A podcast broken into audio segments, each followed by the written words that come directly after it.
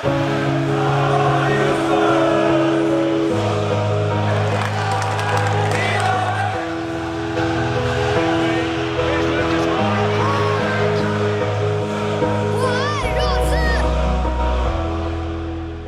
次聊点啥？Hello，大家好，今天我们是这次聊点啥的第十二期节目了。今天我们有两位来自北京的新朋友，呃，首先是一位女球迷，她在我们二零一二年的时候，在狗嗨的热刺专区成立之时的第一位女版主，让我们欢迎板娘。大家好，大家好，我就是老板口中的板娘。呃，也可以叫我吃姐，当然最近有人荣升叫我老母亲都 OK。然后呃，我就是热刺节操巷资深大龄女球盲，谢谢大家。吉祥物，吉祥物，好听一点。啊，吉祥物也可以，吉祥物也可以，看球必进，不看球必赢的吉祥物。对，还有一位是嗯，当年被板娘拉入火坑的呃字幕组早期成员，但现在。也在我们工作组里，只是开始做一些长文翻译的工作。呃，欢迎 J C，大家好。呃，最开始我叫 V 总，后来变成呃陈总，然后现在 J C，然后呃不要把我跟群里另外一个 J C 搞混。然后我对我是我是群里面资深资深鸟蜜，资深鸟蜜，资深鸟蜜。对陈总一开始进来的时候，他跟我说不是，板娘跟我说他不是热刺球迷。呃，我说那他是什么球迷？他跟我说他是资深鸟蜜。那个时候好像是二零一四年那个时候嘛，对吧？一三年，一三年，一三年，一三年的时候，对，那个时候板娘跟我说，我有一个资深鸟蜜想加入我们工作组。哎，我说，哎，为什么鸟蜜也会加入我们工作组？哎，结果五年冥冥之中的缘分，我告诉你。对，六年之后，哎，鸟蜜也成了，成为了真正的成为了热刺球迷。一切都是最好的安排。对，然后呃，最后一位朋友就是刚从刚从伦敦回到回到美国的我们的老朋友蛋总。Hello，大家好，我是蛋总，今天很高兴有两位前辈来参加我们的节目，我太开心了。蛋总今天是还是前辈是年纪很大的意思吗？不不不不不，并不是，是因为当年进入呃节操巷的时候，就有我们的板娘罩着我，然后当年很有幸，因为陈总百忙之中没有时间翻一期 MOTD，我被拉进来当临时工，然后我才留了下来，所以要在这给两位老前辈请安，对吧？对。嗯，其实请平身，平身，平身。其实，其实我们工作组，呃，从一二年到现在啊，我在座四位基本上都是时间比较久了，相对之下，还有，那也就曹总在那个时候也算比较久的吧，剩下都是稍微年轻一点的新朋友了。各位在座各位都是老朋友，我之后有有机会，我们再把曹总也请来啊，我们节目里面聊聊这些年被我们坑过的那些事儿。或者说他坑过我们的那些事儿，对吧？呃，我们这期节目其实，呃，首先主要还是讲过去那场比赛嘛。蛋总在现场看那场这场球看的爽吗？呃，怎么说？跟 可能跟大家在家看打西汉姆这场比赛和呃看奥林匹亚克斯这样比赛，对，都都是这样的感觉，就是大部分时间爽。小部分的时间感觉很捉鸡，就是我们什么是小部分的时间？那当然就是丢球的那段时间，而且总是对方进球的时间，我们不会就是说相互进球，总是我们先进球或者我们后进球。只要一丢球了，大家就还是觉得这个还是比较让人担心的吧。这其实是我们这个赛季以来一种惯性吧，就感觉。一丢球了，马上就出现不好的事情了，对吧？而且是连续出现，一一丢就不止丢一个球的感觉，好像。现场你觉得你觉得现场的感感受怎么样呢？呃，你是说球迷吗？还是说球队？对对对，球迷球迷。呃，说球迷的话，哎，我我先我先怎么说？主动自我检讨。主动，呃，自我承认错误啊，也给给板娘一个攻击我的机会。她虽然已经攻击过我了，呃，就是这次去伦敦，其实不只是去伦敦，这个美国的感恩节假期我还去了，呃，利物浦 看了一场欧冠的比赛。呃，别问为什么，哦问就是去看 伦敦的，啊，啊，问就是去看站在人伦敦，不是去支持利物浦的，没有给利物浦送钱啊。呃，说实话，就是没有对比你就没有伤害，对吧？就这种感觉，就是我去了以后，我就觉得，就这样的一个球队，就这样的球迷素质，呃他们凭什么拿欧欧洲冠军？拿个欧洲冠军，他们有什么好吹的？就整个比赛的球迷对球队的那个支持度，他们唱歌很少，唱歌没有嗯创意，唱来来去去就那几句话，而且不会根据场上的这个发生的事情来唱相应的应援歌。这一点怎么说？可能如果你们到现场的话，会有你们在上海打曼联的那场比赛那感觉，就是你们唱了各种花样特别多，而曼联的球迷嗯来来去去就就那一首歌两首歌。呃，啊，那天在利物浦就也是这感觉。他们就开场一个那个 You Never Walk Walk Alone，对吧？呃 u n i Walk Alone 就就开场的时候唱一句，然后后面就来来回回就可能两首歌吧。什么马内之歌连节奏都没有嗯，对，啊就就很简单的，呃，这次就完全不一样。两场比赛，欧冠也好，欧冠那场比赛我坐的是南看台，那个气氛简直就是没话爆炸说。对，爆一场比赛站在那就太爽了，整个人就是你的肾上腺素达到了一个可能是我人生最高的水平，就一场比赛都在唱歌，而且歌还不重样的，还不重样的，而且那个声音就是震天响，就那个感觉。啊，就实在太舒服了，那才是应该是，呃，如果是大家想拥抱呃英国足球文化，真的是享受嗯。比赛这个过程的话，建议去南看台。难看台，对，对，第二场比赛我做的是做到差不多就是北看台的这个位置，嗯，就是还是坐在角落那个位置，就是可能跟大家平常看球的那个视角是差不多的，就场上每一个嗯细节你都看得到，但是因为不能长时间的站立起来，那个除了南看台，其他位置都是要都是坐席，呃，嗯。所以不能长时间站，但是呃，一样你可以看到这个球迷们加油助威唱歌的这个就不会终止，只是说这边声音可能会小一些，但是你嗯能很好的唱的歌也整个。唱的歌也少一点嘛，相相对于南看台来说，其实呃，不，只要是南看台一发出声音了，大家都会跟着一起唱，啊，那气氛很好啊，可以进气氛也很好，而且你能看到南看台基本上一举一动，大家那个就很整齐划一的一一起举手啊，一起鼓掌啊，那感觉你会感觉、也会感觉特别爽。所以说，不管是哪个看台吧，就是我当时在场内的感觉就是怎么说，热刺拥有这么好的主场哦。说到这一点，就是、安菲尔德的收音特别差，球迷唱的歌声就飘出去了。啊，尼茨的主场的这个收音效果就特别好，就嗯整个声音就容纳在一个，就怎么说一个室内的这种感觉，就嗯回声啊，震耳欲聋的回声就就特别爽。呃，嗯所以去热刺的主场的话，如果大家有条件啊，去支持我们的球队，到现场去支持我们球队，呃，我觉得是个人来说，不管坐在哪一个位置，当然除了客队球迷区之外啊，呃，这个你的感受都会是很好的。如果你想去拥抱一下这个感受真正的足球氛围，那建议南看台是没跑的。呃，如果你想看一下，就是真正的就是好好看球的这个感觉，可能啊、呃就是两侧就是边线的看台，或者嗯。北看台靠角旗区的位置，这样就是俯视的一个角度，也不错，的，也是很不错的。也啊，可以看到穆里尼奥的一举一动啊。嗯，记下来了。其实，其实你这场比这两场比赛，其实呃，我们说到我们先呃，我们想说一下比赛啊，就是嗯，这两场比赛我们其实都是呃，你觉得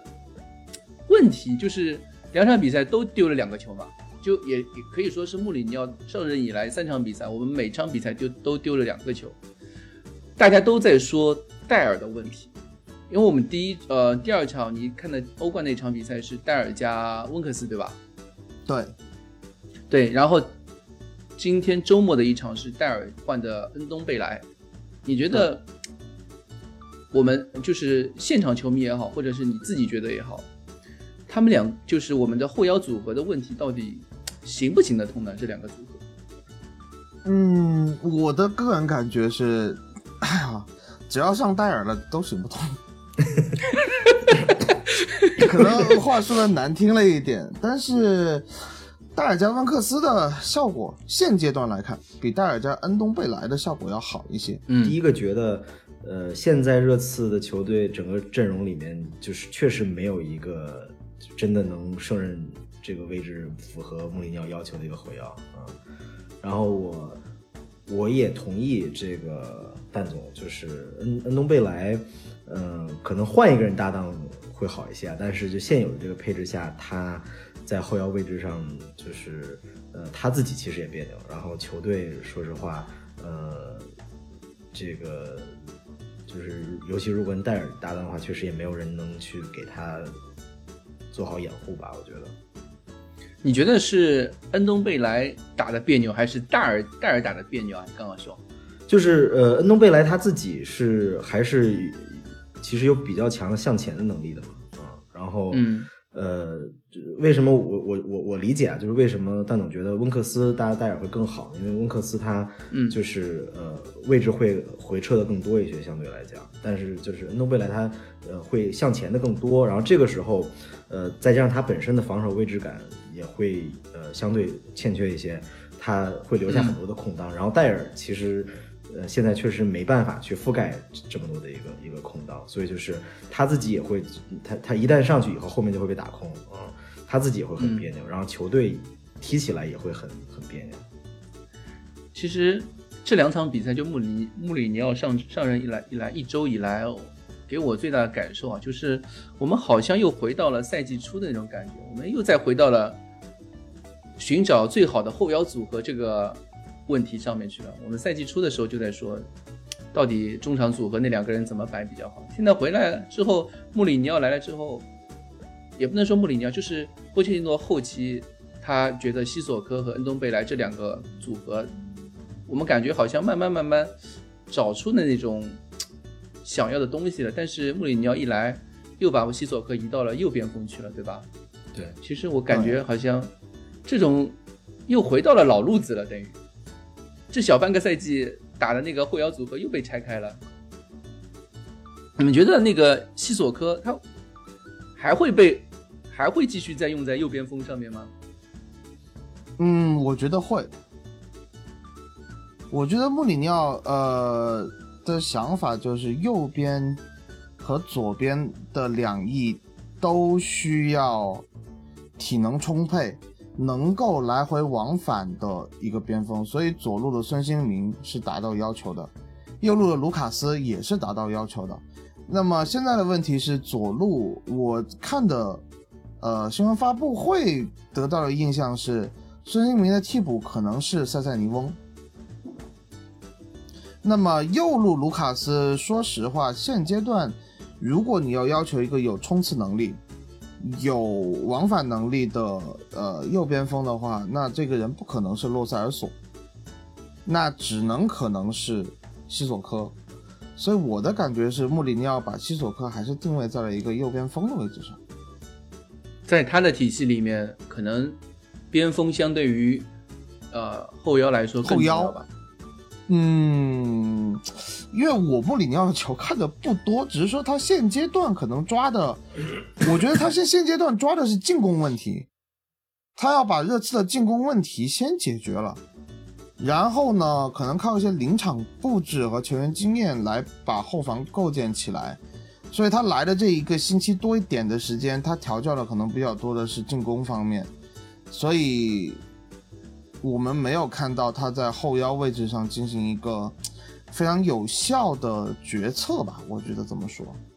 就是关于你刚才说到腰的问题，关于恩东贝莱，我记得上一次节目的时候，蛋总提到过，觉得说应该还是蛋总吧，嗯，说 恩东贝莱可能呃首发的机会，因为阿里最近发挥的很好嘛，然后说安恩东贝莱有可能位置上是阿里的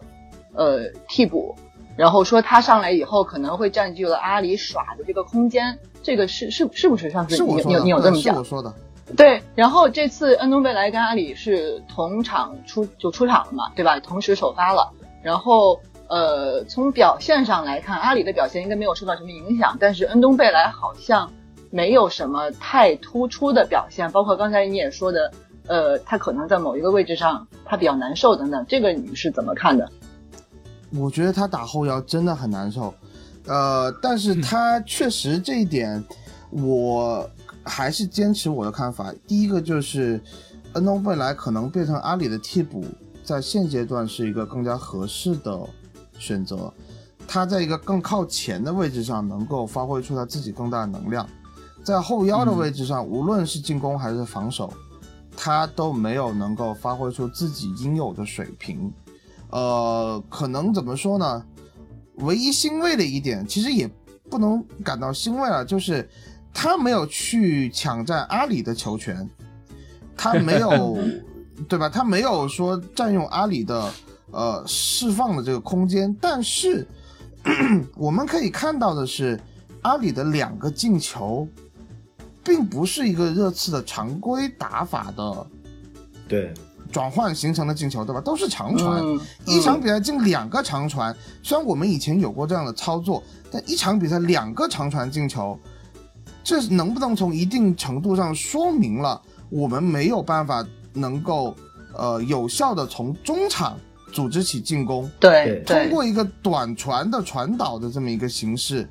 呃，比如说我后腰找前腰，前腰找前锋，就是小组配合能够打出渗透。才能够取得进球。我们现在就必须要有一种比较简单粗暴的方法，通过长传来进球。嗯，呃，其实多少我觉得恩东贝莱的存在还是影响了阿里的发挥。但是因为阿里实在太优秀了，我们我觉得已经不用吹了。这这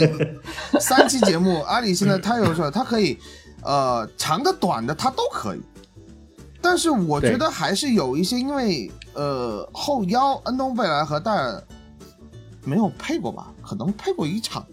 打布莱顿那场是他们俩配的吧？我现在也有点不不太记得了。呃，恩东贝莱跟阿里配的，就前后搭配的这个，我印象中是从来没有搭过的。那么他们在之间的互相交流和踢的默契程度是非常低的，所以多少还是影响了阿里的发挥。但是他又从另外一个侧面，就是激发出了阿里踢长传接应跑位的这个特点。你你也不能说完全是坏事吧，但是还是需要时间去磨合培养，然后踢出更加立体的进攻。其实我觉得恩东贝莱相比相比于温克斯来说，他的呃过人能力要肯定胜出一筹的。他的向前传球能力其实也不比温克斯差。他们都有一脚那个低平球传球，就是在快速反击的时候，呃有那个向前传球的能力的。那无非的区别就是。呃，恩东贝莱在防守时的专注度也好，位置感也好，都要相相对于呃那个温克斯要差一些。这对于我们的后防线其实是有比较大的隐患的。对，尤其是现在在呃戴尔的身边，甚至于可能说出现了一加一小于二的那种一种情况，对吧？但是呃，你们刚刚说到那个穆里尼奥来的这三场比赛，我们进了十个球，基本上都是以。就是后场后场发起的，要么就是快速进攻，对吧？快速反击，这有一点，有一点点，我的感觉是有一点点挺穆里尼奥风格的。就穆里尼奥车一期也好，在呃皇马时期也好，他的那种是对快速反击那种，那种打得非常的呃不惜命的那种奔跑。在呃穆里尼奥上任的时候，我当时就是。就是也跟别人分享，做了几个呃判断吧。其中第一点，第第一点就是我是觉得，这个呃现现在热刺这个人员配置是有条件让呃穆里尼奥这个打出他当年在呃皇马时期的那种呃快速反击的那种快攻的这个风格的。然后而且就是他也可以。呃，给这个热刺进攻组合这个呃带来一些新的活力，然后就是现在也确实是呃看到了一个成效嘛，然后呃就是我我我之前也看到有有人就是呃拿来做呃比较，然后我自己也是觉得就是呃其实现在这个孙兴敏在这个进攻组合中的位置，其实其实很像当年在皇马的时候，C 罗在左边锋的这个呃一个作用。然后呢，凯恩的话，我觉得就是一个呃加强版的这个本泽马吧。本泽马，对，嗯嗯，然后呢，这个阿里更不用说是加强版的厄齐尔嘛，对，这个，而且就是确实是就是呃这这这场比赛是有呃很明显是有意识的，其实是跟过去波切蒂诺在的时候的这种呃慢慢传导推进的这种打法有很大的一个差异，就是从呃除了我们看到的这几个呃就是形成进球的这几个长传快攻以外，就是我们看到呃在后卫线上呃和呃这个中场有越来越多这种这个呃直接往锋线传递的这种直传的这个尝试。当然，就是说因为这这套打法对于热刺来说还很新，所以大家还还是不太习惯，就是这个成功率呃还是这个明显偏低。还是很低的，就是而且这这也是很危险的一件事情，就很容易又又被别人这个打反击。还有一个就是嗯在进攻，就是到了进攻三区以后，就是呃大家的思维还是在一个转变过程，有的时候就是尤其这场就是浪费很多机会，真的是大家想太多了。就明明机会就是这样的，是吗？明明机会已经出来了，但是就突然就不知道干啥了，又开始倒啊倒，又在对那个禁区禁区线上面又开始倒起来了，对吧？对，其其实你刚刚说的，就是我们左路，比如说呃，孙兴民对标的是 C 罗嘛。对，C 罗在皇马的时候，他有没有像孙兴民这样不惜命的防守和来回奔跑呢？呃，还是不太一样的，就是一个很重要的是，因为 C 罗身后是马塞洛，啊、对，然后而巅峰时期的马塞洛，对吧？对对对对对，然后呢，呃，给 C 罗是没有明确特别就是严格要求的防守任务，虽然穆里尼奥的体系里面就是是要求每个人都防守的，然后呢，C 罗他、呃自己的要求也比较严格吧，但是就是他的因为因为身后有一马塞洛存在，所以而再加上确实就是呃当时的就是呃皇马的这个中场的这个配置也也是呃覆盖范围相对豪华一些。对对，所以就是、呃，C 罗实际上呃没有没有不需要他像现在孙兴民这孙兴民这样真的是这个上上下下上上下下就是完全覆盖啊。对，因为其实热刺现在这套战术啊，他就是穆里尼奥给热刺的一套战术，就是大家基本上前面会压一些，但是球风比较开放一些，很容易失误，然后就是向前传球的时候特别容易失误，但是后卫线基本上不会怎么不像波切时时啊波切蒂诺时代那么高压的那么明显，对整支球队其实还是往往自己防区靠后一些的，这样让把有一种把对手引蛇出洞，然后等对方啊、传球失误也好，或者是自己断球也好，打一种快速反击的一种战术体系。这个其实已经和皇马的时候，就是穆里尼奥皇马时期的那个战术已经基本上，我看起来好像是基本上是一个样子了，对吧？对对对，嗯，非常熟悉感觉。对 我想补充一下，嗯我可以补充一下吗？就是你刚才说到防线没有这么高压，其实嗯是热刺整体的防线，不光是后防线，我们嗯中前场回收的幅度都非常大。嗯对我们可以看到孙兴民的那个进球，然后啊不是孙兴民，孙兴民助攻西索科的那个进球，还有就是孙兴民上半场我们拿到第一次好机会就单刀凯恩传的那个球，我们都是在中圈附近拿到球权了以后打的反击，然后中场跟前锋线的位置其实是离得很近的。呃，我们这一点呢，我觉得是穆里尼奥特意去做了这样一个安排，来解决我们后防线在上半赛季频繁被对方打身后的这么一个问题所做出的调整。但是在这样的情况下，我觉得刚才你们说孙兴民上上下下，其实在现场看，孙兴民不止上上下下，他还要左左右右。对，嗯，我很担心这一套体系会对热刺这一批球员，尤其是进攻进攻球员的体能，要提出一个非常大的要求。孙兴民到后半场的时候已经很明显很累了，完全是嗯，我觉得用一直在咬牙坚，持。所以他最后那个单刀已经就是没办法形成射门了嘛，就是他冲到禁区已经对对对抬不起脚了。两场比赛都是打奥林匹亚克斯，奥里耶最后传了一下，当然那个球传的有些突然，呃，孙兴民没有反应过来，就是没想到奥里耶会传嘛。呃，两场比赛到最后，孙兴民真的是在禁区里头，因为反复冲刺，我觉得他的脑子已经处于空白的状态了。呃，我会比较担心这样的一个进攻的打法，会让他们消耗很大，会出现受伤啊，或者是一些过分疲劳的情况。我觉得这是对孙兴民的一种，他本身来说。呃，也是一种锻炼嘛。就是孙兴民这两年一直在进步，但是我们可能有的时候还觉得他缺了一点什么。说不定经过穆里尼奥这个一种战术安排的调教之后，他又一种新的质变呢。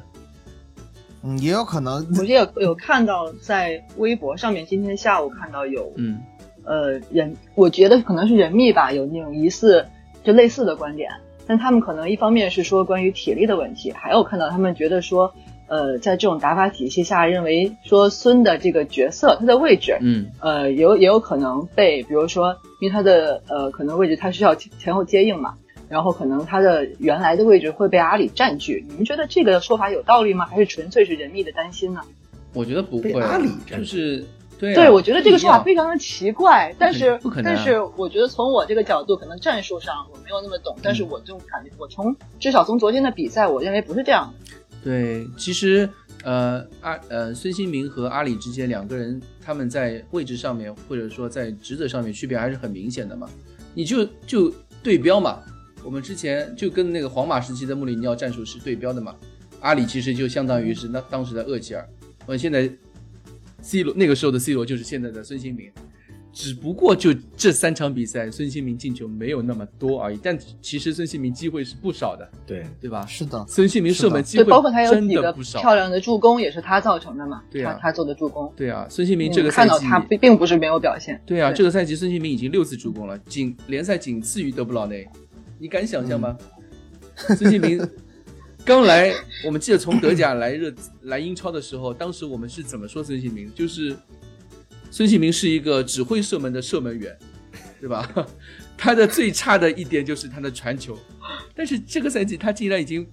悄悄然、悄悄然爬到了助攻榜第二位，这个这其实也是孙兴民的一种进步嘛，对吧？但可能人密就觉得，我就想看孙兴民进球，我不想他助攻。你不要把他给我改造了，这有点，我觉得怎么说嘛，呃，怎么这种东西心情可以理解，因为有些就像看篮球的人总喜欢那些得分最高的，有些人对对吧，就就就喜欢得分王，有些人就是在看呃足球的时候就觉得那肯定是进球多的人帅啊，就这种感觉。但是其实你要是想到足球作为一个团队项目，每一个人他有自己的。职责，他是需要把这个十一个人变成一个更加强大的整体，让这个整体能够拿到更好的成绩。有时候虽然说个人数据很重要，但是永远没有办法盖过团队的数据。而且我觉得，嗯，不用担心阿里会抢占孙的这个位置也好，或者是说，呃，曝光度也好。虽然阿里现在确实。对吧？一直都在吹的是阿里，但是我们都可以看到，只要你理性一点看，都可以看到孙兴民在这个体系中扮演着非常重要的角色。而且阿里和孙兴民两个人的关系非常好，他们两个在左路，因为阿里喜欢从左路内切或者跑到左路拿球，他们两个人是一个一加一大于二的这么一个配置。对，正好和戴尔跟恩东本来对吧？区别开。对对，这个对，所以各位孙的粉丝大可放心，欧巴不会被埋没。对对对，他总会有自己闪光的机会，但是只只是说他可能在这个新的体系和要求下，他适应会需要时间。对你不可能说，你哪怕说难听点，孙兴民如果转会，他去一支新的球队，也人家也不会围绕他打一套战术出来。那他总每每去一个地方，他都要需要。时间去适应呢，对于穆里尼奥来说，可能冠军光环或者什么能够带给他一些东西，能够得给他作为执教过 C 罗的主教练，对吧？能够让他发展到一个新的高度呢，对吧？嗯，拭目以待，是没有没有必要着急。足球不是一个只为了得分的运动，好吧？对，还有一个，其实我觉得那个大家都说那个，呃，我我从我记得我上周上周那期节目的时候，我就在吹阿里是七组嘛，对吧？给我的表现就像齐齐达内一样。那我突然想到，我们其实我们球队还有一个七组，我们有个黑七组，对吧？黑七组，我也想说，不过你你过分了啊！阿里踢得像旗组这个话，其实是我第一个在群里面说，你不觉得吗？当时阿里我说这哪哪是阿里啊，这简直就是齐达内，对吧？你这你这盗用我的概念，你这人太过分了。阿里，我们就说阿里是白棋组，对吧？西索科是黑棋组，我们现在已经球队已经有两个棋组棋组了。希望我我的我的想法就是还是希望呃穆里尼奥能能够在那个在对黑棋组的使用上，让他回到他该出现的那个位置上，因为我们之前我记得打两场打红星嘛，对吧？都是西索科站在后腰位置上面，他踢的嗯，是的，他踢的非常好，他没有前插的那那两场，其实他光打纯后腰的时候他是站得住的，相对于戴尔来说的发挥来说，对吧？其实我觉得后腰的问题答案就在西索哥身上，至少呃东窗如果不引援的话，其实东窗引援我觉得也没有什么太大机会，尤其是现在马蒂奇已经不行了情况下，对吧？我们说到那个后场吧，你觉得这两场比赛其实嗯。维尔通亨又回到了左后卫的位置上，有目共睹的就是维尔通亨最后的那个抢断，嗯，太关键了。最后那个禁区内的放铲封堵，呃，卡隆姆·威尔逊的那脚射门，帮助球队拿下了三分，这是毋庸置疑的。呃，有一个点，现场球迷可以看到的点，在线发糖的这个地方，呃，托比跟维尔通亨的感情实在太好了，而且两个人站在一起的时候，这个默契真的是。换谁都没有办法达到这么好的一个状态，就是托比有维尔通亨在身边的感觉，好像托比就整个人升华了。这不仅仅是他可能看到威尔通，他整个人就爽，还有可能怎么了？伯牙子期还有可能就是，呃，因为我坐得远，我听不到，但是我可以看到手势。我觉得维尔通亨和托比这两个人的搭档，有点像那个狙击手和观察员的这么一个配置。托比就是那个狙击手，托比传孙兴民造就阿里进球的那一个球，托比一开始看的只是自己的右侧，他所以他的视野范围，我相信啊，他只能看到呃呃大禁区，可能大禁区线上最左边的边线到角旗右边，就是右半右边半场的这么一个视野，他只能看到这么多，是维尔通亨当时指了指。我相信维尔通亨也喊了，就是说孙兴民启动了，或者阿里启动了，是维尔通亨让托比出这脚球的，不仅仅是托比有这个能力，维尔通亨有点像观察员在旁边告诉托比这球要传了，赶紧传，然后托比才一脚长传传出去，因为进完球以后两个人激情拥抱，就差亲了，真的是，就就非常的激动，两个人很开心，然后然后维尔通在那个地方。两个人就是抱着头头顶在一起，我可能我猜啊，我脑补，嗯，我脑补就是维尔通亨说，看吧，叫你传这脚球传的对吧？就是这个感觉。然后下半场军功章里有你的一半，也有我的一半。对对，两个人真的是非常的激动，抱在一起。下半场阿里进的那个球，可能那个球因为视野好一些吧，托比能看得见。但是我也相信维尔通亨在当时也喊了。因为两个人进了那个球之后，维尔通又冲冲过去抱着托比，也就差亲了，就就非常的开心的那个感觉。就两个人之间在一起，他的这个默契程度，真的是没有办法，就是你本代也好，罗斯也好，都没有办法去匹配这两个人的默契程度。所以我就觉得维尔通亨赶紧要续啊，维尔通亨，你让他打左后卫也好，他哪怕年纪上去了。他的这个选位，他的速度，他真的是跟不上这个，呃，哪怕伯恩茅斯这几个边边锋，就是几个小年轻，但他的位置感，他的下脚的这个果断程度，而且他的那个身板摆在那里，对方很难过他的。他对托比又是一个促进，而且他一直在鼓励球队。我觉得威尔通亨赶紧要续啊，求求了，真的。托比当然也要续，托比一续了，这个真的是这个中中后场的这个搭档，我觉得。我至少还可以再用两年，对吧？然后再希望桑切斯成成长多一些，呃，我们后面还有新援进来，这有个床帮接待的这么一个过程，那我相信这个后防线稳固起来是指日可待的。这个因因为我我印象特别深刻，当时我还是在做字幕组的时候，就是就是就是开始发现注意到这个托比这个长船的这个真的是太漂亮了。然后，但其实说实话，过去呃有我觉得有挺久没有看到呃这个景象了。可能战术上的改变吧，还有一个就是这个，嗯，跟跟球队的关系的一个一个改善吧。就是托比的这个长传重出江湖，我我我我内心是非常兴奋的，因为 就是我托比是我个人就是最喜欢的中后卫之一啊。上个赛季阿里受伤了，因为就是我我记得我印象很深刻的就是托比跟阿里之间的长传助攻也好，或者是啊就是托比长传给阿里，然后阿里在禁区里面接球，然后直接射门。得分这样的场景，在一五一六赛季是我一六还一六一七赛季是我们见到最多的。对，那两个赛季是阿里踢到踢的最好的时候，对吧？但是在一七一八赛季的时候，托比受的重伤，他呃有半个赛季没有好好踢球。然后一七一八赛季就呃，然后就一八一九赛季就是上个赛季嘛，就阿里就也是受伤。其实我觉得两个球员就他们受伤影响特别大，然后互相其实也是一种互相成就嘛。再也我们再也没有一个球员，那孙兴民也好，凯恩也好，都没有那种能够接托比长传就直接能够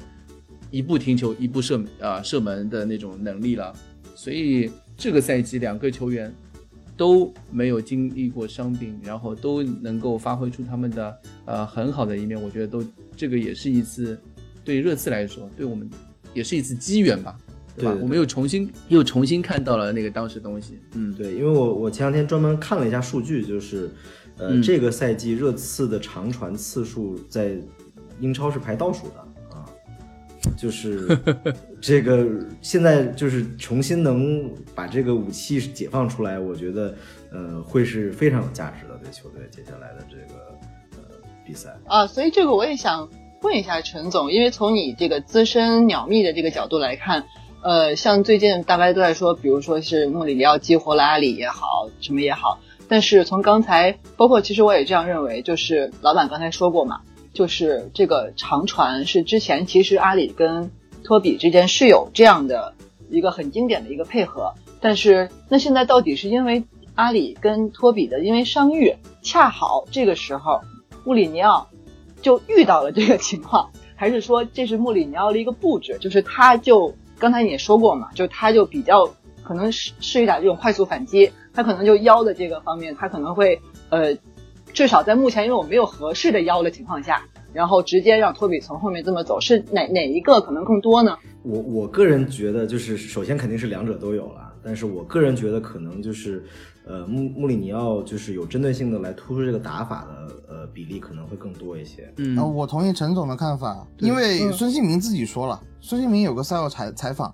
说了穆里尼奥对球队要求了，就是有时候打的简洁一些，起长传，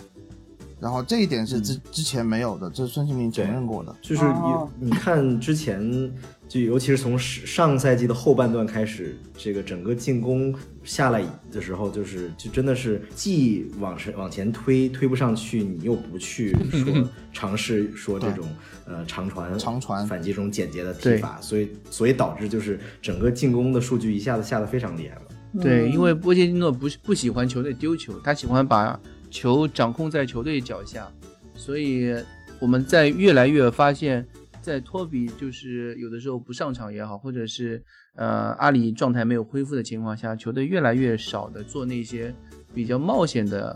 长传。对，因为桑切斯不在啊，桑切斯没这个能力，维尔通克能力也没有那么好。其实我们就我球队唯一有这个能力就两个人，一个是一个是托比，一个是戴尔。戴尔嘛，对吧？我们现在也知道他的情况，嗯，其实也就剩一个托比托比了。那其实理论上来讲，就还是他是一个，呃，怎么讲，天时地利人和。如果他到了这个时候，呃，阿里跟托比没有伤愈，然后没有恢复到现在这个状态，因为阿里我们也能看到他这个赛季逐渐的在恢复他的这个情况，其实也是一个，可能说时点上相互成就，并且刚好波切蒂诺他可能最开始的时候，就是您刚才也说到嘛，比如一一五一六等等之前的赛季，然后可能这几个方法是。奏效的，但是他不喜欢，他不喜欢丢球等等的，造成说包括伤病原因，造成之前的这个打法不奏效，或者说被停用了。然后现在又被激活了，就刚好是在这个时点，有有，也就是我们其实，哎，就是一个天时地利人和的状态就是一个可以这么讲。就像那个呃，孙兴民说的嘛，哎，是孙兴民说的吗？还是谁说的？就是一股新鲜的空气进冲刷入了更衣室，给我们带来一些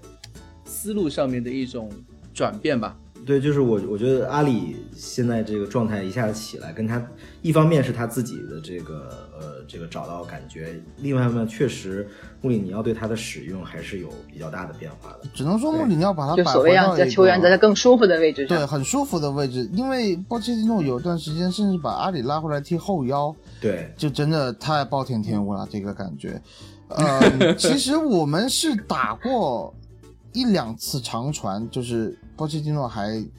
在的这段时间，打水晶宫好像第二个球吧，就是托比的长传，就有这么，嗯就是我们有长传的能力，我们也有球员可都都在场上。其实我刚才有一点点不太同意老板，就是阿里加托比确实是打长传最好的配置，但不意味着其他人没有打长传的能力。包括略伦特还在的时候，我我现在就那天在利物浦的时候我就恨呐、我说，哎呀，略伦特要是这个赛季还在的话，穆里尼奥用起来多顺手，进攻又多一套方式方法，对吧？多一套越爱嗯，就就会用的很舒服。呃，那托比的长传，其实找孙兴民，你哪怕找奥里耶，哪怕黑棋组都能停得停得住球。我们的长传其实是可以发挥出很 大功力的，在过去可能一年半左右的时间，很少再看见这么惊艳的长传了。所以现在我们长传重新回到球队的武器库的时候，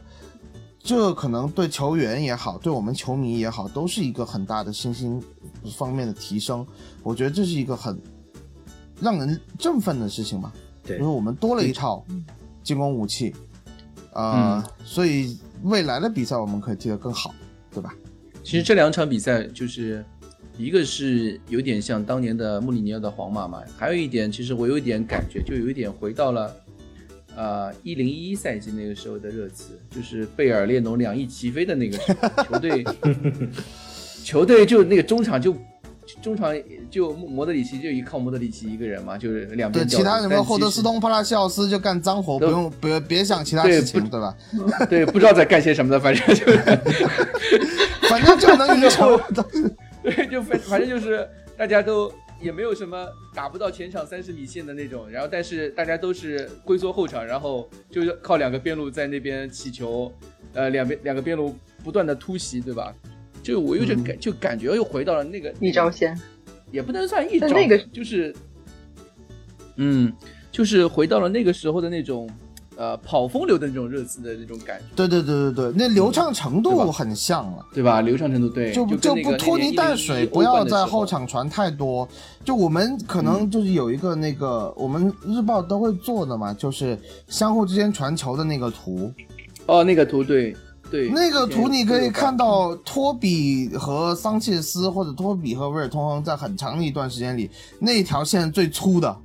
因为他们俩要 不断的在传球，但是你可以明显的看到托比的脸上写满了无奈，他说：“老子想长传呐、为什么不让我传？为什么要传桑切斯？为什么没有人跑？”就是这样的一个感觉。所以现在托比踢得很爽啊，踢得爽赶紧续约吧！哎呀，就这个 就别废话了，哎就就还是这个结论。嗯托比托比确实这两场这两场比赛，我们觉得托比踢得非常好，就是他在左中卫这个位置上越越来越的适应了，对吧？尤其是维尔通亨在左路的时候，我相比相比哎，我不是想真的想黑罗斯啊，我只是说相比罗斯在的时候，维尔通亨呃可能更适应于和托比的配合之间，两个人的配合默契程度要要更好一些嘛，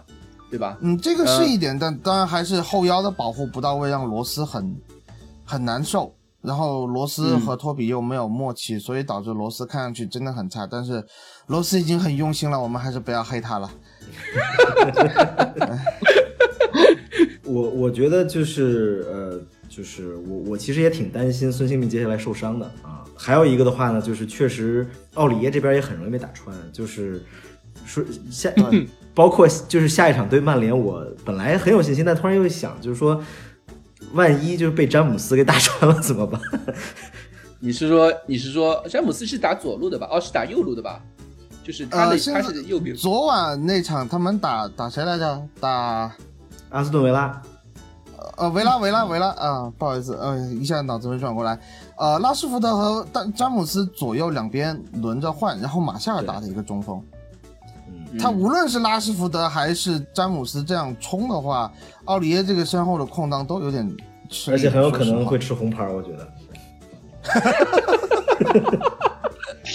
这个 flag 立出来了，哈哈这个 flag 立好了。哎昨天运气很好，飞机上有直播，哎呀，太开心了。所以这场比赛看了，看了以后就觉得这支球队确实好像没有什么东西哦。对对，真的是。这 这支球队打的是什么？这是曼联吗？我就这感觉，我真的看了这个赛季几场比赛。对不起啊，曼联球迷，如果有呃新加入的一些鸟蜜是曼联球迷，呃听这个节目的时候高抬贵手啊！我真的觉得现在这支曼联踢的可能跟国足差不多一个水平吧，就这个套路啊。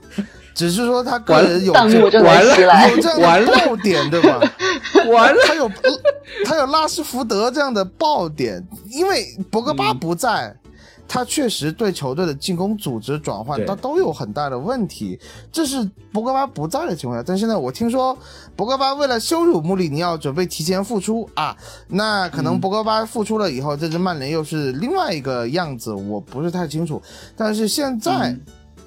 过去至少三个星期，我看了曼联的比赛，我个人的感觉就是索斯克亚这个教练没有干货，他可能有点像克林斯曼这样的教练，就是在场场上就是说，哎，把球交给谁谁谁，用激情踢啊，用感情去踢，这比赛就可以了。其实没有什么针对性的布置，对吧？你要用心啊，用心踢，用感情踢，呃，嗯，所有球员，就是马奎尔不是英格兰队的那个马奎尔，马奎尔都是漏洞百出。我昨天还在说了，马奎尔刚加盟曼联就已经带队长袖标了，对吧？对，就这个这个德赫亚已经多少场比赛没有零封了？我觉得德赫亚的境地比这个我们的嘎扎同学还要惨。就就德赫亚一代门将，现在在曼联踢成这样，以至于已经丢到了丢掉了这个西班牙呃首发门将的这个位置。我觉得哦，是吗？对，现在也是凯帕。我看了一下，前段时间一直是凯帕嘛。嗯，我看西哦班牙比赛一直是凯帕虽，然凯帕不是扑救成功率最低吗？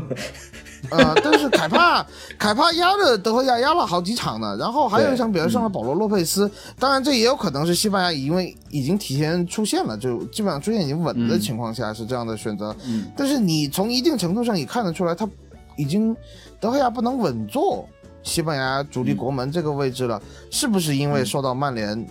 这个表现的影响？因为德赫亚丢这么多球，在金手套这个竞争上，你根本就看不到德赫亚的名字，这个感觉，这个是一个怎么说？作为英超球迷，可能是大家很不熟悉的感觉。对我，我觉得就是呃，因为之前这个穆里尼奥在曼联的时候被骂得很惨嘛，这个嗯呃，那个时候曼联的核心问题就是说，你攻上去以后守不住，然后你是是是回回收防守的话，你也攻不上去嘛。嗯然后现在曼联其实还是这个问题，呃，只不过说他强行买了马奎尔之后呢，后防线稍微改善了一点，但是呢，他进攻推进还是一样的问题，而且就是之前一直大家就骂说穆里尼奥这个呃，就进攻战术完全没有嘛，没没有没有水平，嗯就是没有套路。呃，确实，我说实话，这个索尔斯克亚这块儿还不如穆里尼奥，我觉得，就是目前为止还是。呃，确实是博格巴可能是曼联唯一一个真的能说，呃，把球推进到前场的一个人啊。这个，嗯呃，然后呢，前场这几个人呢，呃，就为什么林加德当年能成为大英帝星，就真的是因为只能靠他的跑动来去创造一些一一些意外出来，我觉得可能是。嗯这个现在问题其实，呃，当年当时让穆里尼奥下课的这些问题，到现在不仅没有解决，而且有些就是角度上可能甚至还加剧了。就是确实，我觉得他攻防的这个这个问题，嗯嗯，确实是还是没有解决啊。就是其实我我内心里还是觉得说我们这个呃下场比赛能打出这个上赛季那个三比零的这个这个这个重现的，但但是听下来完了我们已经，但是为了攒人品，我还是 还是坚持刚才说的这个奥里耶被打穿，甚至可能吃红牌。坐等被啪啪打脸，这准备。坐等打脸。我是觉得就是就是打曼联也好，就是或者打其他球队也好，现在热刺只要打出自己的东西，其实我们是不惧怕任何对手的。但是，但是真的问题是，呃，曼联这场比赛因为是曼联主场嘛，而且博格博格巴也好，然后林加德应该也回来了吧？因为之前林加德可能轮休了一场。就是这支球队，他们在主场的时候面对旧主吧，就是也不是说面对旧主，就是面对前主帅穆里尼奥的时候，可能会有一些积雪的存在，对吧？对我们不能排斥这种可能性。我觉得曼联在主场这个对于热刺来说，并不是一个非常好打的一个好打的一支球队。他肯定不是因为你还要争四争五的这个问题存在嘛。我觉得曼联可能是普遍对一些中下游球队这些球员，因为毕竟还年轻，有些轻敌，但是他对对对，毕竟是年轻球员，如果他打一支强队，他能逼平利物浦，对吧？客场逼平了利物浦，主场主场。对吧？是主场啊，要主场主场主场，他能打出这样的积雪，他就会让你很难受啊。对，他总会，他总会有这样的积雪成分在里头。他有时候真的是说，我都不用战术，我就真的是拉什福德个人去突一突、跑一跑。呃，马夏尔每次打热刺的时候都有发挥的，而且，哎呀，一说马夏尔我就想起戴尔的后头球后蹭助攻马夏尔，这怎么办呢？对吧？所以他还是有很多，他有他的强点，能够去打破现在热刺弱点的这么一些配置。所以我们不能说这场球稳上，肯定不会说这个 flag 赶赶紧毒奶赶紧就就就泼下去了。呃，其实还是因为一个做客的比赛，又是连续的打这样高强度的嗯比赛了。呃，我在现场也看到，我昨天比赛赛前的时候，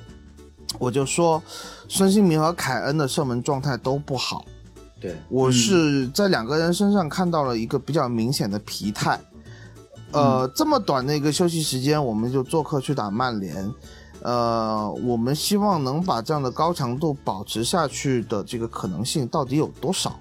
还是需要打一个问号的。而且就是理理理论上来讲，就是说这个曼联在主场又是对穆里尼奥，他会攻上攻出来嘛？这个理论上来讲呢，是我们打反击的好机会。但是现在的问题确实就是说，我们如果真的是收收回来踢的话，守不住。就是就是这这几场真的就是呃，对西汉姆、对这个伯恩茅斯都是就是最后时刻你应该三球领先，你应该是收回开始收回来踢了嘛。然后这个时候就是后腰的这个问题就全暴露出来。之前你进攻的时候，你压上的时候是压着别人打，这个问题没有很明显。当你真的收回来的时候，你你是真的守不住。嗯，还有就二十二十分钟后二十分钟，我觉得桑切斯很容易掉线，这是在现场看到一个比较大的问题。虽然打伯恩茅斯这个最后一个球丢的是西索科被过，因为真的西索科太累了，西索科打这个右边。右边锋其实有一部分时间真的就是黑棋组，他打的是前腰这个感觉，嗯因为右边全部丢给呃奥利耶了以后，西索科很嗯累，他被过掉了，过掉了以后，你没有看到桑切斯第一时间补上来。嗯桑切斯当时在想什么？我觉得你作为一个中后卫，你怎么可能不去补这个右路？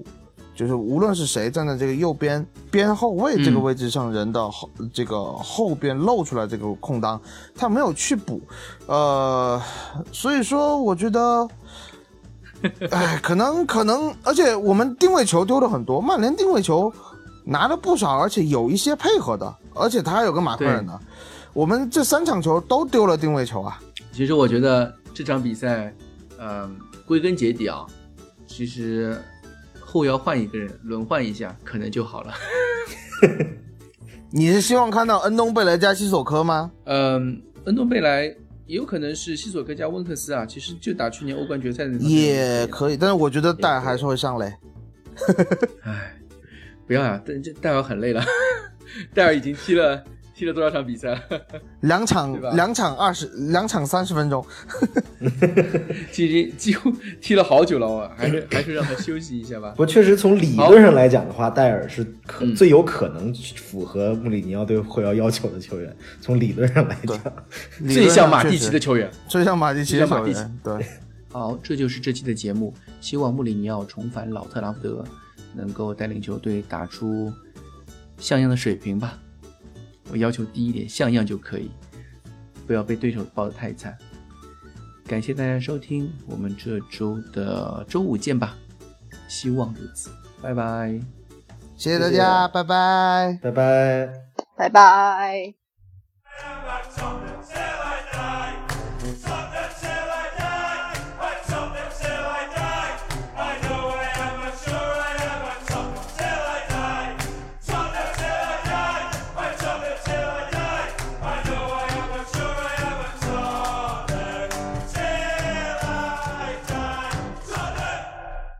展望一下这场比赛，希望大家打打打好什么的。或者让每个人猜个比分之类的。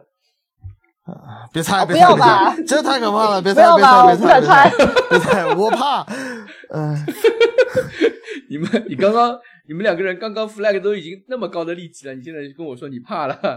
不不不，你看我还是圆回来了的。你看我们最后一直在说不行，我我们踢不过。嗯，对吧？好膨胀了以后呃戳一下，唰，然后就漏气了，那感觉。嘘